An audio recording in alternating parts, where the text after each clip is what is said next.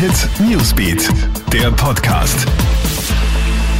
Hallo, einen schönen Sonntagabend. Ich bin Clemens Draxler und du hörst hier den Krone Hit Nachrichten Podcast kein Ende der Raketen- und Bombenangriffe. Allein letzte Nacht sind im Konflikt zwischen Israel und der palästinensischen Hamas acht Menschen getötet worden.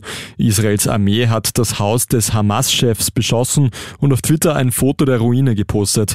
Ob der Mann bei dem Angriff getötet worden ist, ist noch nicht klar.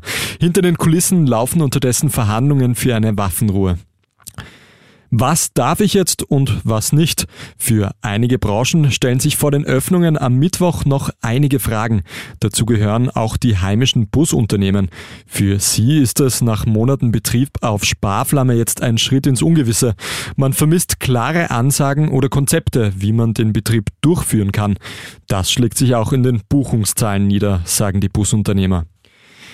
Mehr als 100 italienische Urlauber sind am Samstag an der österreichischen Grenze abgewiesen worden. Die Italienerinnen und Italiener haben im Radio gehört, man könne ohne Quarantäne nach Österreich einreisen. Daher wollten sie einen Kurzurlaub machen. Von den geltenden Einreisebeschränkungen haben sie nichts gewusst. In Italien muss man ja ab heute nicht mehr in Quarantäne, wenn man einreist. Bei uns muss man sich, abgesehen von Ausnahmen, nach wie vor zehn Tage absondern.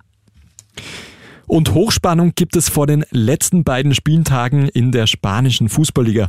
Denn Atletico Madrid, Real Madrid und der FC Barcelona liefern sich einen enorm engen Dreikampf.